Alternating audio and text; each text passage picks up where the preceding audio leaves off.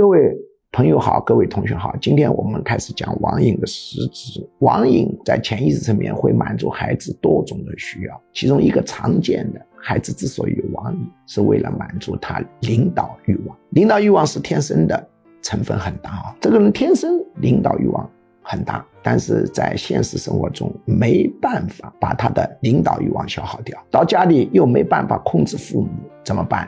他只好去网上指挥人，叫他放枪就放枪，叫他放炮就放炮，叫他干什么就干什么。所以你看呢，在现实生活中，那些坏孩子不会有网瘾的，他只要手下有喽啰，经常到处呼朋唤友、走街串巷干坏事的孩子，反而没有网瘾。因为为什么呢？他的领导欲望到现实生活中已经消耗掉，所以这种坏孩子没有网瘾。那么有网瘾的孩子，常常是领导欲望很大，又无处消费。就到网上来指挥虚拟的人放枪放炮攻城略地，那么这种孩子就要对症进行心理干预。